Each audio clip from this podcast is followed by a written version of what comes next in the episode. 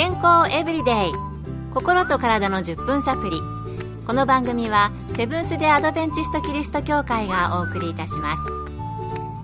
皆様お元気でしょうか？森田美恵です。今日もあなたやあなたの大切な人の心と体の健康に役立つ情報を短い10分間にぎゅっと詰め込んでお届けします。セブンス・デ・アドベンチスト・キリスト教会は社会奉仕をモットーに世界中で病院や学校も運営しています。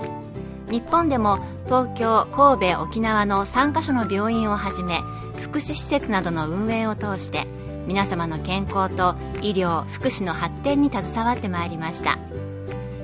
なおこの番組は健康情報番組で医師のアドバイスや治療に代わるものではありません。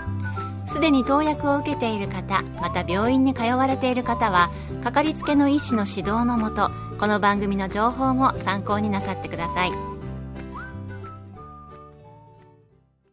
秋や冬って食べ物が美味しくてついつい食べ過ぎたりしていませんか？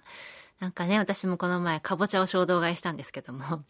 えー、また日頃の生活でも油っぽいものを食べたり、デスクワークなどであまり動かなかったりしていると、いつの間にか体重が増えて、お腹の周りにお肉が、なんていうことよく聞きます。そして、あの、ドキッとした方いらっしゃるんじゃないでしょうか。えー、いわゆるメタボ体型になっているかもしれませんよ。ということで、今日のテーマは、メタボリックシンドロームです。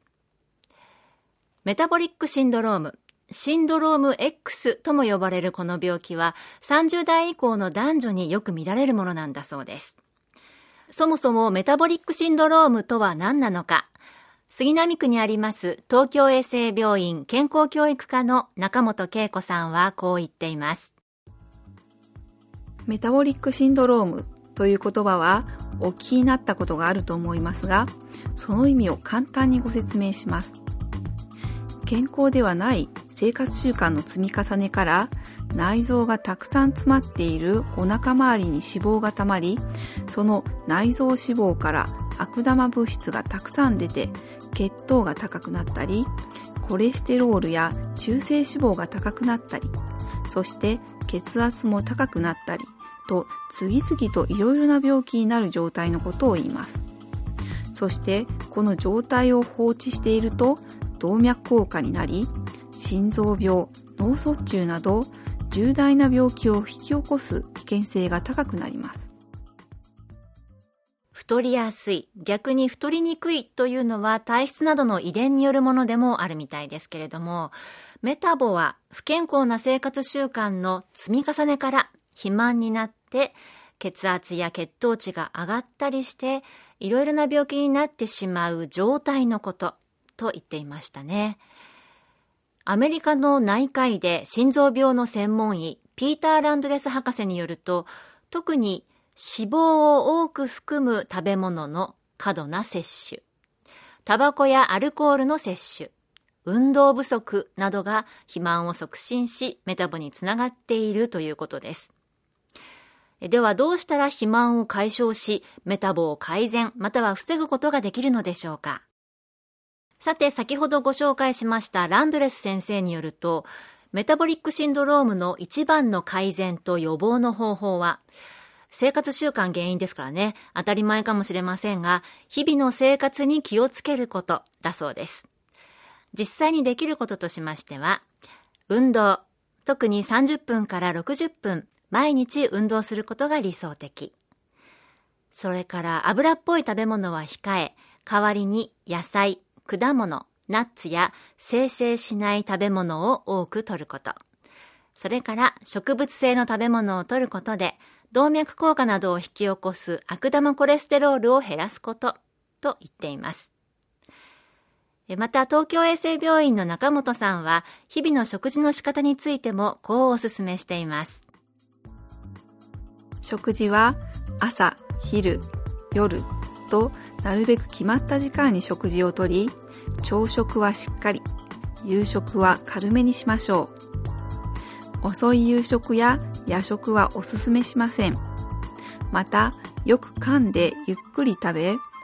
何かしながらのながら食いは避けましょう。間食はできるだけ少なく、間食をするならできるだけエネルギーの低いものにしましょう健康エブリデイ心と体の10分サプリ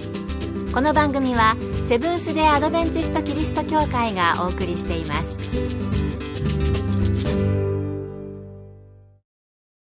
中には血圧や血液中の脂肪をコントロールするため薬によっての治療が必要な方もいらっしゃると思いますが日常生活の中で運動を取り入れたり食べ物や食べ方に気をつけたりすることで改善や予防につながるということなんですね。あの、例えばなんですけども、1日や1週間の自分の行動を書き出してみてもいいかもしれませんよね。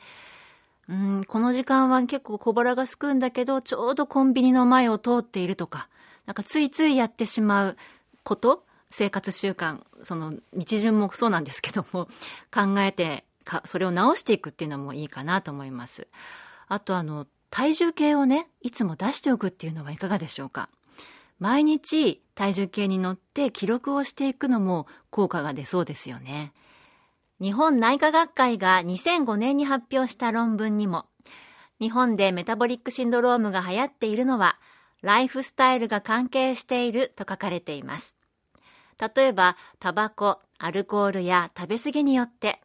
またはどれほど休息しているか、運動しているかということも関係するそうです。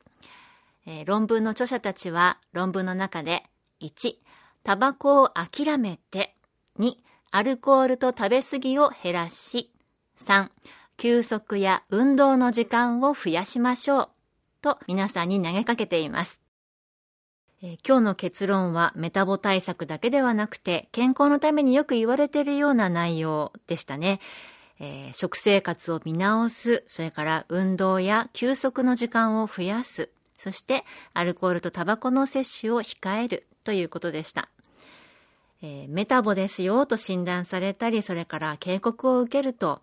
まあ、それが一つのライフスタイルを変えるいいきっかけになるんじゃないかなと思いますね。えー、まずはあれこれと理由をつけるのではなくて、行動に移してみるというのをお勧めいたします。私もですね、えー、健康のためにもできることからやっていきたいと思います。今日の健康エブリデイいかがでしたか？番組に対するご感想やリクエストをお待ちしています。さて最後にプレゼントのお知らせです。今月は番組開始を記念してオリジナルクオカードを抽選で50名の方にプレゼント。ご希望の方はご住所お名前をご明記の上郵便番号540-8547ラジオ日経健康エブリデイの係郵便番号540-8547ラジオ日経健康エブリデイの係までご応募ください。今月末の消印まで有効です。お待ちしています。健康エブリデイ。心と体の10分サプリこの番組はセブンス・デ・アドベンチスト・キリスト教会がお送りいたしました。明日もあなたとお会いできることを楽しみにしています。それでは皆さん Have a nice day!